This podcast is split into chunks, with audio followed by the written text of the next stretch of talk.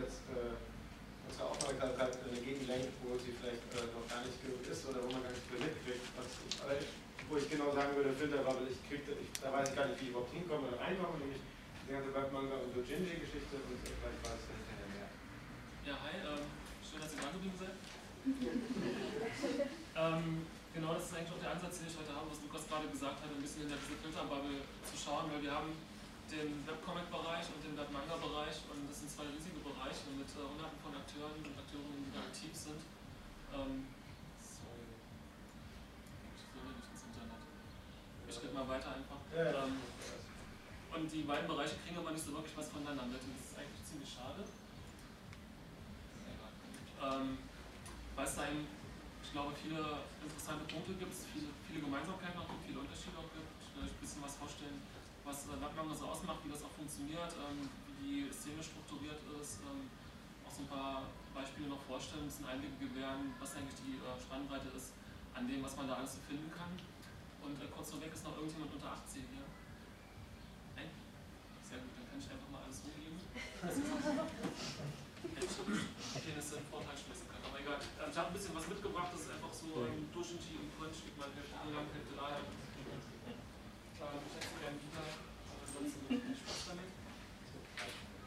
Und ähm, ich fand es auch sehr, sehr schön, was Lukas am Anfang gesagt hatte, ähm, zu diesen äh, Blickwinkeln, aus denen ich Sachen betrachte, wenn ich mich ein Thema näher mit Manga ist das auch so eine Schwierigkeit, wenn ich mich frage, was ist denn eigentlich Manga, kommt es sehr darauf an, wie ich das betrachte. Also ähm, drei Aspekte möchte ich nach vorne wegschicken. Ähm, wenn ich Manga historisch betrachte, wo das herkommt, ist das, ähm, was ich auf Hoxa jemand was sagt, so äh, Edo-zeitliche Holzschnitte, 19. Jahrhundert, also so Holzschnittkunst aus Japan. Ähm, der Hoxa hat eben den Manga-Begriff so popularisiert in einem Band von Skizzen, ähm, die gedruckt wurden. Das waren so Zeichenstudien hauptsächlich, ähm, sehr cartoonig, auch ähm, sehr einfach, Bewegungsstudien, also Landschaftsstudien in Schwarz-Weiß und Line-Arts. Und all diese Sachen, die irgendwie für Manga heute noch relevant sind, hat er damals schon gemacht. Das waren keine narrativen Geschichten, die er machte, das waren wirklich Skizzenbücher, würde man heute sagen. Und die nannte er eben auch sein Manga. Und ähm, das ist schon der erste Bezug, den man hat, äh, Manga als Zeichenstil, als ähm, eine Art japanisches Cartooning. Dass man ähm, sehr auf Line-Arts geht, sehr auf Flachheit geht und so weiter. Das sind alles Sachen, die heute noch relevant sind, die in der japanischen Kulturgeschichte und Kunstgeschichte auch angelegt sind. Das ist das eine. Ähm, das nächste wäre äh, Manga eben als Erzählform, als Comicform. Das ist eine Sache, die erst sehr viel später entstanden ist, dann hauptsächlich unter westlichen Einflüssen.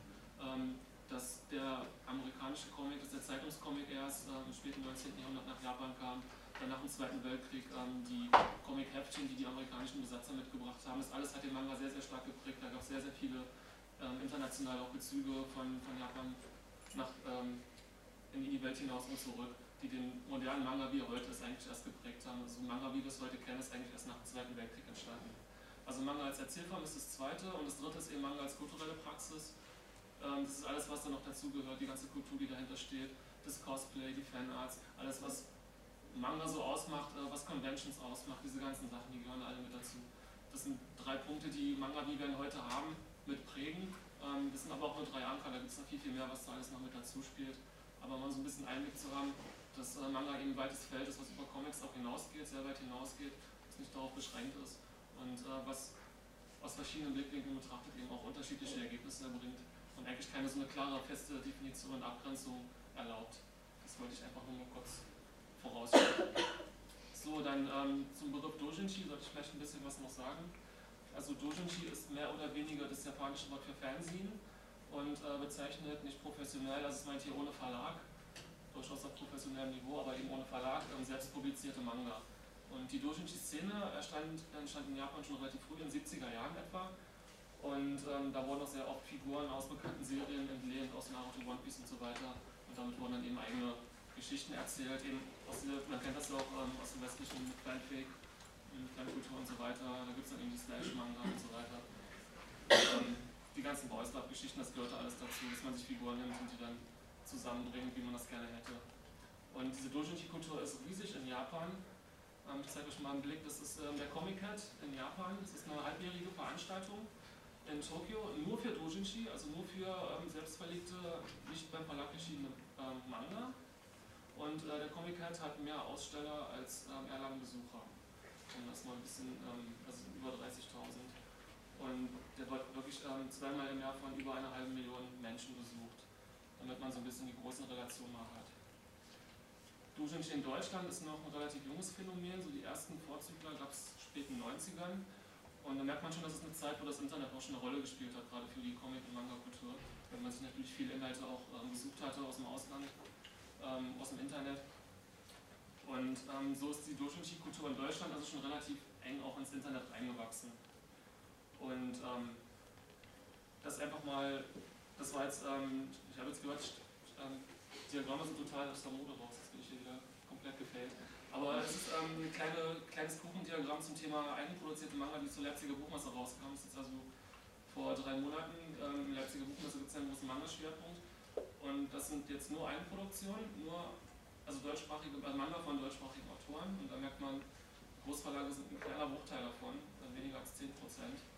Und die Doujinshi, die selbstverlegten Sachen, sind in Deutschland auch die, die große Masse. Und ähm, interessant ist bei den, den Doujinshi, dass die meisten davon auf Webversionen basieren. Also die werden zuerst im Internet gestartet hauptsächlich und wenn die Sachen dann gut ankommen, wenn die Leute Lust drauf haben, dann werden die später auch nachgedruckt. Also etwa die ähm, Hälfte der Druckpublikationen in Kleinverlagen und im Doujinshi-Bereich sind gleichzeitig auch im Internet oder basieren auf Internetversionen. Und ähm, noch dramatischer wird es, wenn wir uns die Autorinnen und Autoren anschauen, die im Manga-Bereich tätig sind ähm, wie wenig da eigentlich auf Verlage fällt und wie viele die Leute mittlerweile schon ohne Verlag. Und äh, das funktioniert bei Manga auch ganz gut, weil du nicht so viele Manga-Conventions hast, so vier, fünf, sechs große Veranstaltungen im Jahr, wo die Leute hinkommen können, wo es Zeichner-Allies gibt, wo die sich hinsetzen können, ihre eigenproduzierten Sachen relativ äh, billig und mit wenig Aufwand verkaufen können. Und es wird in der Szene auch immer größer angenommen. Schon kurze Frage. Ja. Was ist jetzt der Unterschied zwischen den beiden Grafiken? Die erste Grafik waren nur die. Die erste waren Publikationen, die das sind Autorinnen. Aber beides nur aus Deutschland. Deutschsprachiger Raum, ja. Und beides nur Publikationen zur Leipziger Buchmesse 2014. So, ähm, das ist der erste auf Animex. Also Animex sagt das irgendwas, ist ein großes Manga-Anime-Board, ähm, so eigentlich so ein Kulturknotenpunkt für die deutschsprachige Manga-Szene, ähm, wo es eben auch eine Doujinshi-Sektion gibt. Und äh, das war der erste Doujinshi, der damals hochgeladen wurde, im Podcast von Viviana und Punocotti aus der Schweiz. Und ähm, auch einer der wenigen, die dann später bei einem großen Verlag gelandet sind, also sieben Jahre später. Und ähm, aber tatsächlich mit denselben Seiten, die auch schon aus dem Jahr 2000 stammen. Aber da gibt es eben sehr, sehr wenige Fälle, wo man diese, ähm, dieses Weiterreichen vom selbstverlegten, vom selbstpublizierten Webmanga zum Verlag schon gespürt hat. Und das ist wahrscheinlich so der bekannteste Fall, Stupid Story. Ähm, ist ein Boys Love Manga. Ich weiß nicht, ob man sagen kann, der Titel ist Programm, aber es ist halt ähm, so ziemlich der größte deutschsprachige Manga-Hit, den wir haben, mit äh, dreifach Sondermann-Preisträger hintereinander mit allen drei Bänden, die dann bei Tokyopop rauskamen. Und hat eben auch im Internet auf Animex angefangen. Dann ging es ins Paper, Theater zum Schwarzen Turm und dann zum Tokyopop und seitdem sind, weiß ich nicht, 60.000, 70.000 Bücher davon verkauft. Ist echt irre groß. Und ähm, rechts sieht man eine Seite die es nur im Internet gibt, so einer kleinen Side-Story noch, damit sozusagen das Internetpublikum auch immer noch mit bedient wird. Dann ähm, den David Filecki kennt man vielleicht noch, auch in der, der Webcomic-Szene. Der hatte, das ist auch einer von seinen Webcomics, The Serious Sausage Slaughter, was zuerst bei Comic Stars rauskam, als es die noch gab, die kurze Zeit. Das war so ein, also ein Webcomic-Portal, so ähnlich wie, wie MyComics. Und dass die eben auch äh, Printpublikationen dann versucht haben, noch zu ändern zu machen. Und der lief nur online und wurde dann nach dem Einstellen von Comic Stars von neu veröffentlicht. Und äh, ganz neu, Martellus Mysterious Books ist jetzt der erste Vorstoß, wo Tokyopop selbst den Manga komplett online veröffentlicht, bevor sie ihn dann jetzt in einigen Monaten im Druck rausbringen. Also die ersten drei Kapitel kann man jetzt auf der Tokyopop Homepage da auch schon sehen. So, dann kommen wir kurz zu, ähm, zu Animex und zu anderen Boards, wo, wo man diese Webmanga finden kann. Also Animex gibt es seit Januar 2000 und den Doujinshi-Bereich eben seit 2001. Insgesamt gibt es heutzutage über 18.000 einzelne Doujinshi da mit äh, knapp 650.000 Seiten und weit über 8.000 äh, ZeichnerInnen. Und ähm, das ähm, ist natürlich noch ein Bruchteil davon, was es da auch jemals mal gab, weil viele Sachen auch einfach schon wieder gelöscht wurden, schon wieder aus dem Internet verschwunden sind. So ungefähr 100 neue Seiten kommen da täglich noch dazu. Das ist also eine Menge Material, was da ist und eine, eine Menge ähm, Zeichnerinnen und Zeichner, die da aktiv sind und waren. Und ähm, einfach eine riesige Masse an, an Internet-Comics, die man finden kann, wenn man sich da mal ein bisschen durchfühlt und äh, versucht einen Überblick zu finden.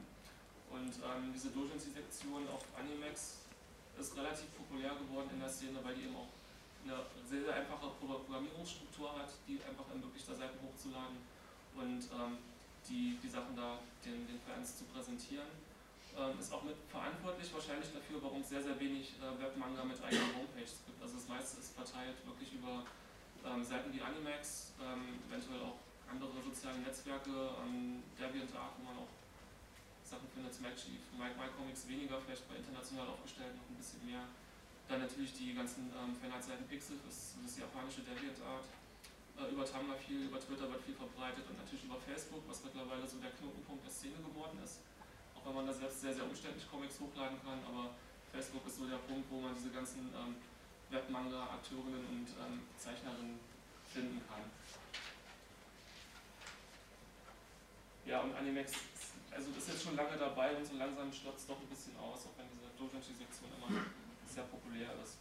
Und ähm, die ganzen Künstlerinnen und Künstler bilden ein sehr, sehr eng vernetztes Netzwerk, gerade über Facebook. Also die haben sich da alle so untereinander auch äh, mit, mit Künstlerinnen und Künstlerseiten ähm, geliked, verteilen ihre Inhalte auch untereinander weiter. Und wenn man da quasi in diese Bubble reinkommt, dann kriegt man auch alles sozusagen weitergereicht. Das ist aber wirklich ähm, sehr, sehr schwer von außen nachzuvollziehen ähm, auch was so Neuankündigungen von ähm, neuen gedruckten Versionen von diesen Doujinshi dann gibt, weil die werden in so einem Facebook-Poster mal angekündigt und dann werden es an, an die befreundeten Zeichnerinnen weiterverteilt. Und ähm, wenn man da nicht sozusagen drin ist und da bestimmten Leuten folgt, bekommt man davon absolut nichts mit. Was, ähm, ich versuche immer so äh, Release-Listen zu schreiben, was für Conventions eigentlich neu produziert wird, was es so an, an neuen Druckausgaben zu kaufen gibt. Und es ist ein Krampf, das alles zusammenzukriegen weil das alles so, so der, dermaßen diffus verteilt ist über diese sozialen Netzwerke und Facebook ist echt grauenhaft unübersichtlich. Und ähm, das ist so eine Sache, die jetzt noch fehlt, dass es so auch einen Knotenpunkt gibt, wo das von außen auch gut einsichtbar ist, wo man quasi eine Liste hat von dem, was es eigentlich gibt, wo man sich auch einfach weiterklicken kann. Es gibt jetzt so leichte Vorstöße, ähm, es gibt einen Tumblr, der sich nur damit beschäftigt, die einzelnen Releases aufzuführen. Ähm, ich liste die halt in meinem Weblog noch und ähm, es gibt jetzt, glaube ich, auch ein, ein Wiki, was sich nur damit beschäftigt. Das kommt jetzt eben alles erst. Man muss aber auch dazu sagen, dass ähm, diese Szene, dass jetzt sehr stark auch ähm, im Druck äh, Sachen angeboten und verkauft werden, erst so letztes Jahr so richtig explodiert ist. Also letztes Jahr ging es dann los, dass auf der Comic in Kassel im September plötzlich 20 neue Hefte da waren. Keiner wusste, wo die herkamen. Das war total neu. Dann waren es dieses Jahr in Leipzig einmal 50 Hefte und äh, zwei Monate später, jetzt vor zwei Wochen auf der Dokomi in Düsseldorf nochmal 30 neue Hefte. Und äh, dieses Self-Publishing ist extrem im Kommen, gerade in dieser Webmanga-Szene, weil im Digitalprint auch so einfach und so easy geworden ist. Weil die Leute sich auch untereinander unterstützen mit Grafik und äh, mit Tipps, wie sie es im Druck anlegen können und so weiter. Weil dieses Netzwerk so gut funktioniert, dass sie sich alle auch gegenseitig helfen können und sich alle auch auf den Conventions treffen und alle natürlich auch ihre besten Kunden sind, man kennt das ja, ähm, ist es gerade extrem explodiert. Und ähm, über Facebook war dann eben auch viel viel Fanpflege betrieben, also die Leute sind auch die ganze Zeit konsequent da online mit ähm, kleinen Scribbles und Fanarts und äh, Wits und Livestreams dann verlegen. Es gibt kleine Mini-Tutorials, Fragerunden auf AskFM, also es gibt einen sehr, sehr hohen Interaktivitätslevel zwischen den bekannten Zeichnerinnen und ähm, den Fans, der da auch täglich mit 5, 6 Facebook-Posts bedient wird, die teilweise auch hundertfach dann geliked und kommentiert und äh, diese hohe Aktivität ist es dann eben auch, was da die, die Szene-Knotenpunkte formen, dass die populärsten Künstlerinnen und Künstler dann so im Internet leben, ja ihre Fans kassieren. Dann gehen die eben auf eine, eine, Convention und dann verkaufen die von so einem neuen gedruckten Band auch mal locker 300, 400, 500 Stück auf einmal. Also ich weiß gar nicht, ob wir noch so im Underground sind damit. Also einige Leute machen jetzt wahrscheinlich schon mehr Kohle, als sie für den Verlag kriegen würden. Das funktioniert alles ähm, mittlerweile für einige Leute schon sehr, sehr gut. So, ähm, ich wollte euch ein paar wichtige Leute noch vorstellen, die es da gibt. Ich glaube, der wichtigste Zehnknotenpunkt ist die äh, Nana Kehre. Ähm, die ist somit die aktivste Facebook-Mangaka, die wir in Deutschland haben und auch mit die produktivste Zeichnerin. Die macht, glaube ich, gerade vier Serien gleichzeitig und nebenbei noch Kurzgeschichten. Ähm, hat auch so einen Hype um sich geschart, dass ihr schon eine ganze Anthologie gewidmet wurde, ihr persönlich. Und ähm, ein wichtiges Ding von ihr war dieses High Angle, was letztes Jahr, glaube ich, losging. Ähm, das basierte auf so einem Spaß-Tutorial, was sie mal gemacht hat, wie man so den perfekten Shonenmanga macht, also Shonenmanga, so Action-Manga für Jungs. Und da hat sie so, so einen Baukasten quasi gepostet, ähm, wie ich mir eine Figur zusammenlege, also Strubbelhaare, irgendein dummes Accessoire und ähm, irgendein Thema, was ist eigentlich egal welches Thema das ist, also ähm, die Welt retten, Fluchus werden, sieben Mongo-Pokals sammeln, Tennis oder Golf spielen, Manga zeichnen, Roboter bauen, Löcher graben. Und sie hat dann den Drachenstein genommen, einfach mal so aus Jux. Was kann man für einen Manga aus Drachenstein machen? Und dann eben braucht man, das ist das eine, was den Protagonisten so besonders dafür macht, hat den ultimativen Skill, dass er den Wind spüren kann und niemals aufgibt. Und ähm, dann das Wichtigste, tu so, als wäre es der geilste Shit.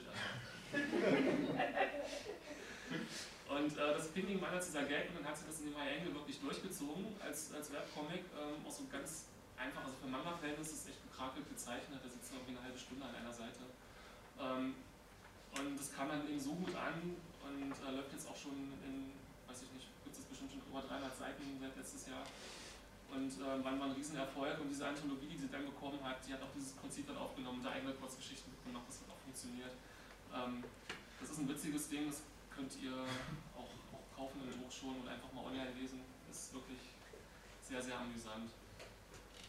So, die Daniela Winkler kennt man vielleicht noch, die hat ja letztes Jahr hier auch den Max-Moritz-Publikumspreis mitgenommen. Ähm, sie ist eben auch so ein wichtiger Punkt, weil sie macht eben nicht nur Zeichnen, sondern sie hat einen YouTube-Channel, wo sie ähm, so Otaku-Songs komponiert und singt. Äh, sie moderiert JMac, hat einen kleinen Verlag noch, Neon Comics heißt der. Da gab es auch das High Angle hier, das gibt es da zu kaufen. Und ähm, ja, und ähm, Grablicht ist eben auch so ein Ding, was als, als Webcomic auf Animax seit 2004 durch mehrere Instanzen veröffentlicht wurde, dann kurze Zeit bei Comic Stars rauskam und danach eben dann jetzt in Delfin und Prinz. Die sitzen ja auch unten in der Druckversion vorliegt. Und ähm, ach ja, sie hat auch noch einen eigenen Webcomic nebenbei, das ist eher so ein klassischer Webcomic, also mit eigener Homepage, was es ja gar nicht so oft gibt mit einem Webmanga. Und ähm, wo sie dann eben auch so das, das typische Ding halt hat, so die, ähm, die lustige WG mit den komischen Gestalten mit ihr im Zentrum. Und ja, der ist aber jetzt auch schon seit letztem Jahr nicht mehr aktualisiert, also macht auch ein bisschen zu viel auf einmal. Ähm, die Martina Peters ist ja diesjährig nominiert für Max und Moritz Publikumspreis, also es ist zwischen, zwischen ihr und Marvin Clifford, wer heute gewinnt. Wir werden es sehen. Und ähm, das Ten, was jetzt nominiert ist, ist eben auch ein Ding, was auf Animax läuft und dann später auf äh, bei Cursed im Print erscheint und da jetzt nominiert ist. Ähm, sieht ein bisschen aus, als ist ähm, halb Science-Fiction-Thriller, halb Boys-Love-Geschichte war sehr schön gezeichnet, auch sehr, sehr viele Fans. So, noch ein Diagramm. Ähm, Entschuldigung. Ähm, ja genau, ich wollte euch ein bisschen was zur Demografie noch erzählen, wie das aussieht. Also was ihr euch wahrscheinlich schon denken könnt, wir haben hauptsächlich Mädchen und junge Frauen in der Szene, also etwa 80 Prozent, ähm, gemessen an dem, was ich jetzt an Buchpublikationen dieses Jahr in die Finger bekommen habe.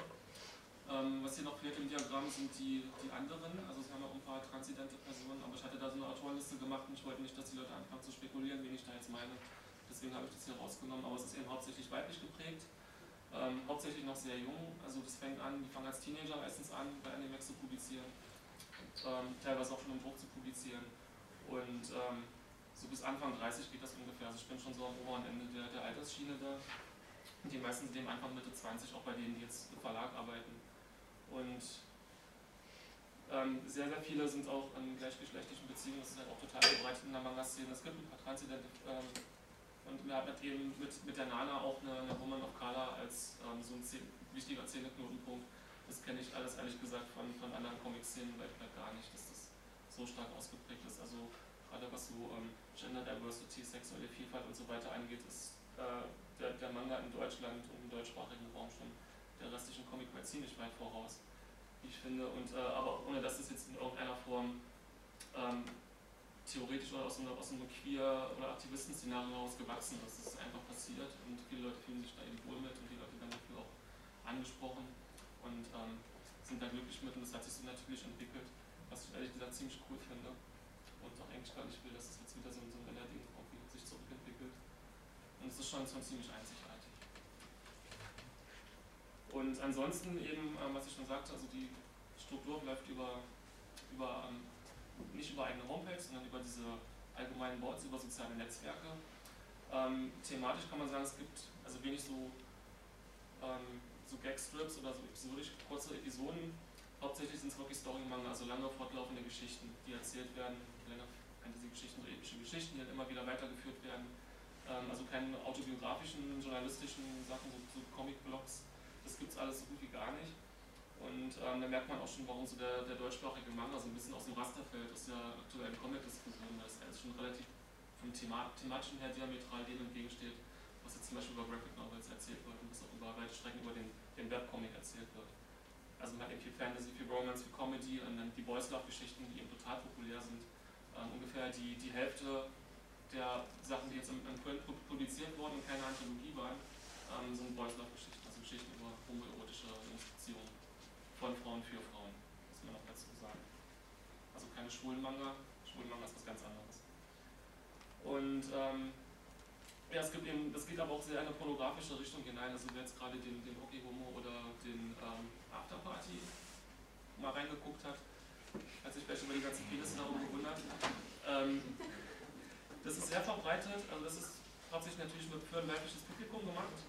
Und ähm, das kam, kam eben auch daher, dass es auf Animex diese Adult-Funktion ist, äh, die man nur über seinen Personalausweis freischalten kann. Und dadurch kann man da sozusagen relativ frei diese Inhalte auch verbreiten. Man muss jetzt nicht mit, so, mit Zensurvorschriften wie es auf Facebook oder ähm, in, anderen, in anderen Boards kämpfen. Man kann sich da wirklich austoben. Und das wurde auch sehr dankbar angenommen, wie ihr da vielleicht sehen könnt. Und ähm, wir haben eben auch sehr, sehr viele experimentelle und alternative Titel. Ich zeige euch gleich noch ein paar einzelne Publikationen, damit man mal so einen Eindruck hat, wie eigentlich die thematische Bandbreite ist äh, und wie wenig weit man mit so einem typischen Klischeebild, was man vom Manga hatte, eigentlich noch kommt. Und äh, gerade zeichentechnisch wird da eben sehr, sehr spektakulär aufgearbeitet. Und von sehr, sehr jungen Künstlerinnen auch, die dann eben auch nicht nur Manga machen, sondern die auch später in andere Bereiche ähm, hineinwachsen. Zum Beispiel die Olivia Fiebeck, jetzt mit das Darling der Graphic Novel Szene, hat mit Manga angefangen. Marie San hat mit Manga angefangen. Ähm, Caroline Walsh von Reprodukt hat mit Manga angefangen. All diese Leute ähm, kommen eben durch Manga und durch diese hohe Aktivitätsrate, die man in der Szene allgemein hat, dieses hohe Mitmachen, was auch immer dazugehört. Niemand ist in der Szene und, ähm, und konsumiert nur. Jeder ist in irgendeiner Form noch involviert, in Conventions, in Cosplay, in Faner, Fanfic und in eben in eigenen Comics. Und ähm, dadurch ist eben so, so, ein starker Pool auch an, an Nachwuchs-Comic-Künstlerinnen und Künstlern entstanden in Deutschland über die Manga-Szene, die dann teilweise auch daraus hinauswachsen können. Aber wir haben eben sehr, sehr viele sehr junge, ähm, sehr, sehr gute Leute auch, die viel, viel Potenzial mitbringen und den, den, deutschsprachigen Comic auch ähm, sehr weit noch bringen können, wenn sie denn wahrgenommen werden. So, ähm, ein paar Sachen würde ich euch einfach gerne noch vorstellen nebenbei. Wir können aber auch nebenbei schon ein bisschen in eine, in eine Diskussion gehen, falls euch was auf dem Herzen liegt. Könnt ihr gleich mal fragen. Ansonsten erzähle ich euch einfach noch ein paar Sachen. Das Aquabox ging auch gerade rum. Ähm, ist ein Crossover zwischen einer Superhelden-Story nach amerikanischem Vorbild und einer Voice-Love-Geschichte. Ähm, die Sia, die das mitzeichnet, ähm, lehnt sich auch ein bisschen so an Lee-Stil an, aber dann eben auch mit Manga-Einflüssen. Das ist alles sehr, sehr schick. Also auch Superhelden-Sachen gibt es den eben auch in, in Webmanga. Dann, was habe ich hier noch? Ähm, das ist auch toll ähm, von der Franziska Earth in Moon Gone Dark. Das gibt es bisher nur digital, also nur auf Animex. Ähm, das ist ein Fantasy, eine epische Fantasy-Geschichte, die eigentlich auch bei Splitter rauskommen könnte. Also das ist wirklich traumhaft schön gezeichnet, die sich so an, an alten Comics auch kann man wie gesagt bei Animex finden. Ähm, München 1945 ist auch sehr spannend von der, von der IUK, es ähm, spielt so im Nachkriegsmünchen, die kurz nach dem Ende, nach, kurz nach der Kapitulation, wenn die amerikanischen Soldaten kommen. Und erzählt er quasi eine Romanze zwischen den amerikanischen Soldaten und der deutschen Frau. Und äh, auch in, in, einem sehr schicken Stil mit Bleistift und ein bisschen Computergraustufen drüber. Das gibt es bisher auch nur digital. Dann, ähm, was jetzt eher klassischer Manga wäre, wäre das Kamo von Band Sabo. Die ist auch gerade 20 ähm, aus der Schweiz, hat eine Zwillingsschwester, die genauso gut zeichnet wie sie. Ähm, die, sind, die sind irre, die beiden. Also, hoffentlich kommt jetzt mal auch was von dann im Verlag raus. Das gibt es jetzt auch, ist halt so, so eine klassische Action-Fantasy-Story, wie man sie auch aus dem japanischen Manga kennt. Aber technisch echt auf dem Niveau, dass es auch in Japan rauskommen könnte. Erzählerisch noch nicht so ganz, aber so vom Potenzial her ist das schon, schon, schon irre, was machen. Kommt jetzt, glaube ich, auch in einer, in einer Eigenverlagsausgabe raus demnächst. Ähm, das kennt man vielleicht noch, ist beim Schwarzen Turm noch erschienen, liebenswert, von der Sami 06. So eine ähm, erotische Entführungsstory. Und ähm, eben auch sehr, sehr ansprechend, sehr sinnlich gezeichnet. Dann mal was ganz anderes, ähm, Lost Nightmare von der Mioli bzw. Julia K. Von ihr habe ich das Hearts for Sale auch gerade rumgegeben. Und sie macht eben so sehr ähm, an, an Kinderbuchillustrationen angelehnte, so auch an, an, an Bilderbuch, Optiken angelehnte Comics. Einen wunder wunderschönen Stil.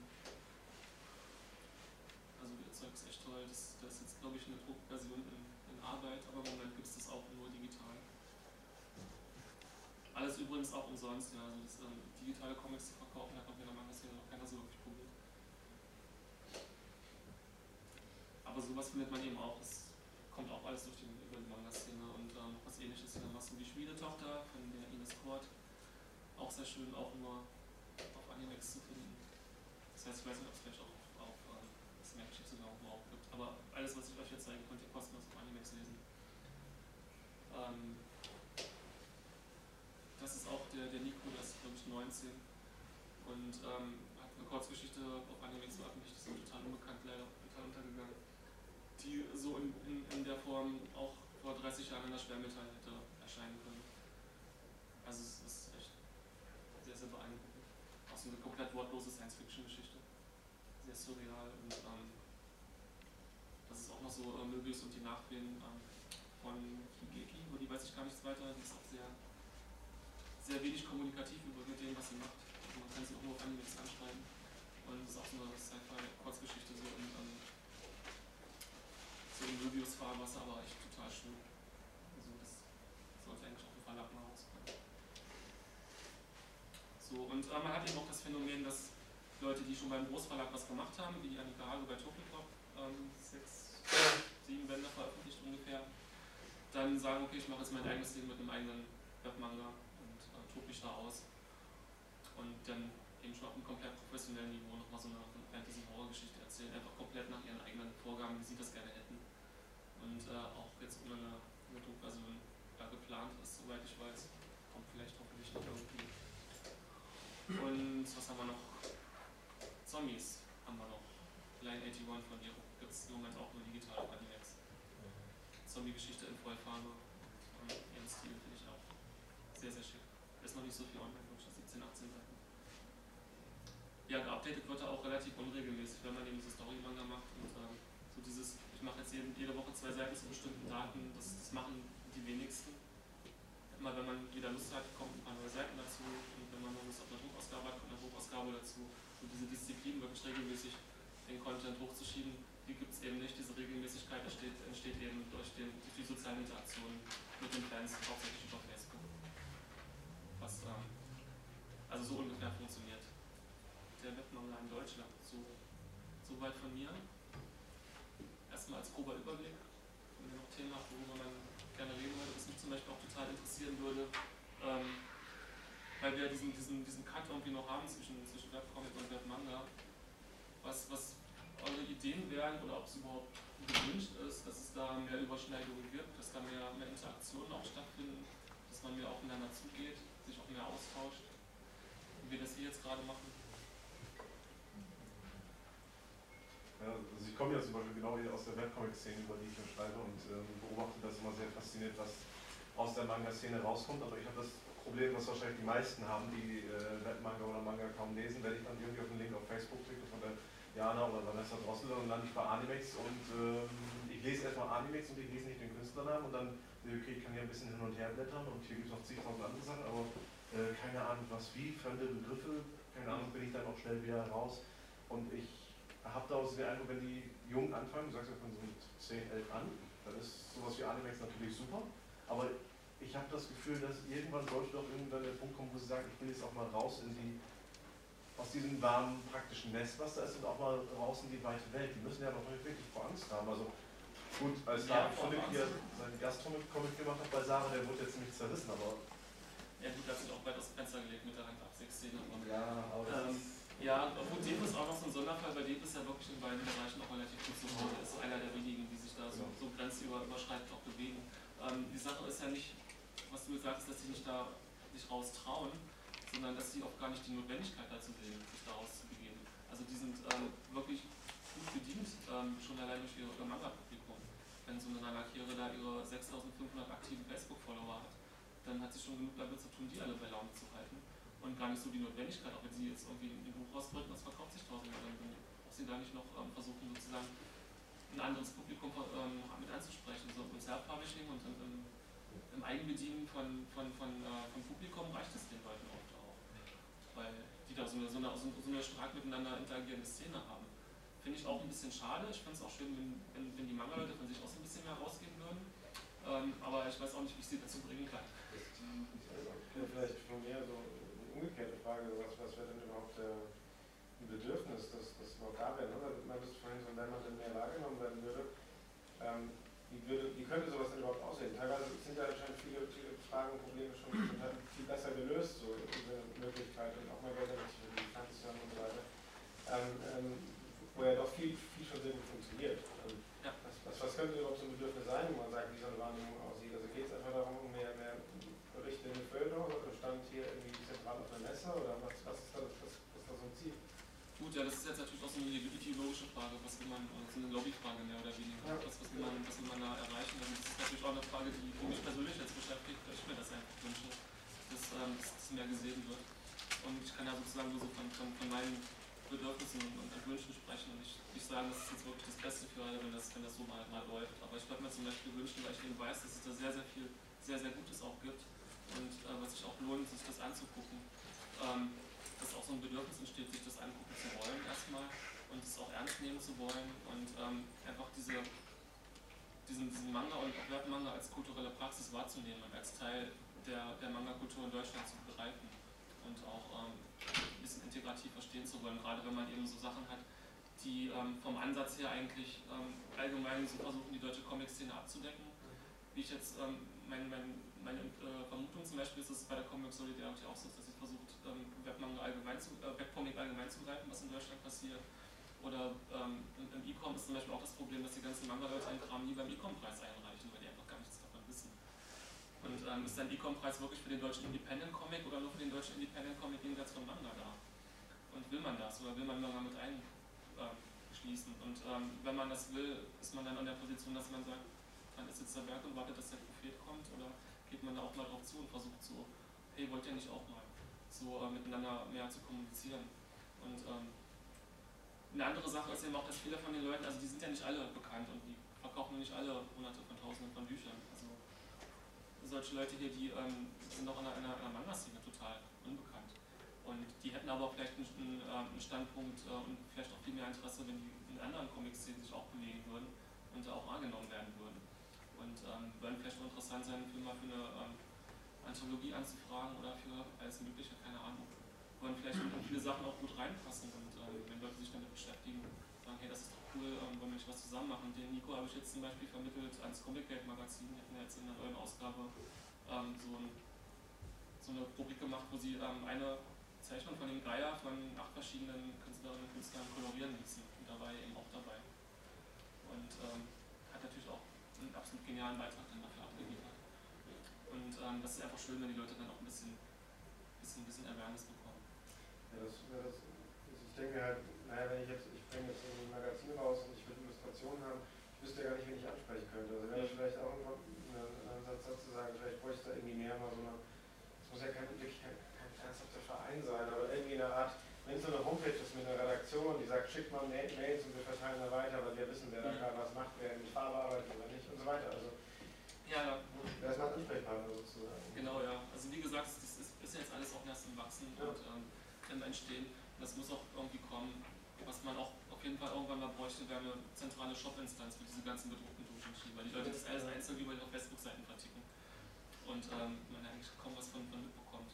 Also wenn sowas wie Krimi auch für Webmanga geht, ich weiß, Krimi ist schon komplett ausgerastet, aber falls es jemand anderes machen wollte oder dann noch mit einsteigen wollte, es würde sich auf jeden Fall auch finanziell mittlerweile lohnen, wenn man sich da engagiert. Man muss sich natürlich schon ein bisschen auskennen oder Leute ranholen, die sich auskennen. Aber da liegt jetzt halt auch Geld auf dem Tisch für deutsche Comic-Projekte.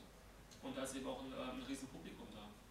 Was ja auch ähm, was ist, was man was dann anderen Leuten wieder nutzen kann, wenn man so ein Publikum mit ansprechen kann und da irgendwie ähm, Geld verdienen kann mit deutschen Comics. Hey, man kann Geld mit deutschen Comics. Äh, Du, sagtest ja von äh, Facebook ist ja im Moment zwar der Punkt schlechthin, also nach Animex, aber Facebook ist keine Comic-Plattform, sondern nur soziale Plattform, deswegen darf nicht ideal lagern. Und Animex, sagt, wenn ich das richtig in Erinnerung habe, ist, man merkt ein bisschen am Schrumpfen.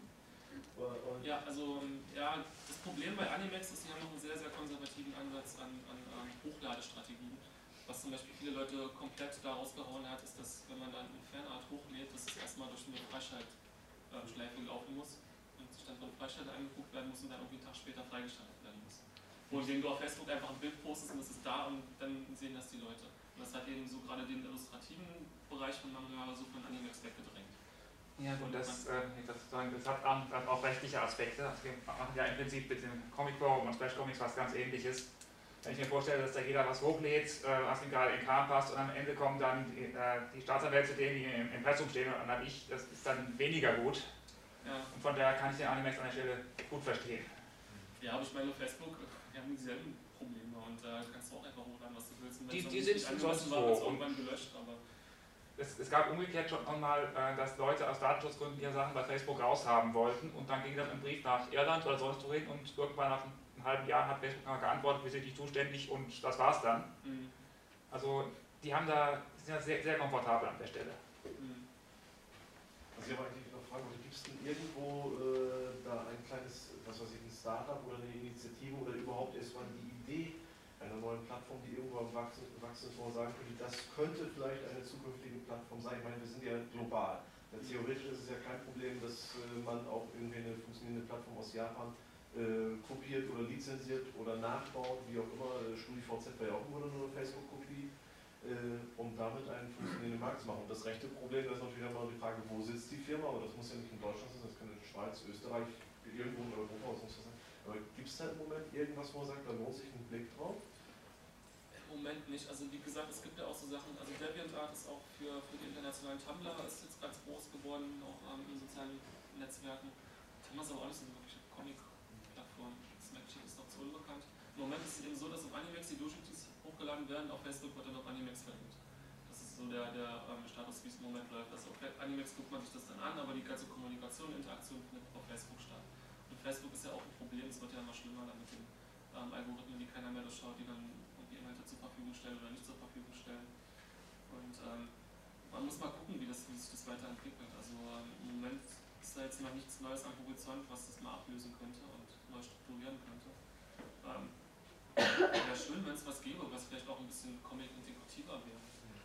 Ähm, vielleicht sollten die Leute wirklich auch mal anfangen, ihre eigenen Bookbench zu bauen. Ich sag's allen. Gut, dann vielen, vielen Dank. Ja. Ich glaube, wir haben alle ganz viel Input mitgenommen. Und bestimmt setzt man noch das eine oder andere Gespräch in Stand 80 HDC fort. Ja, schon Dank.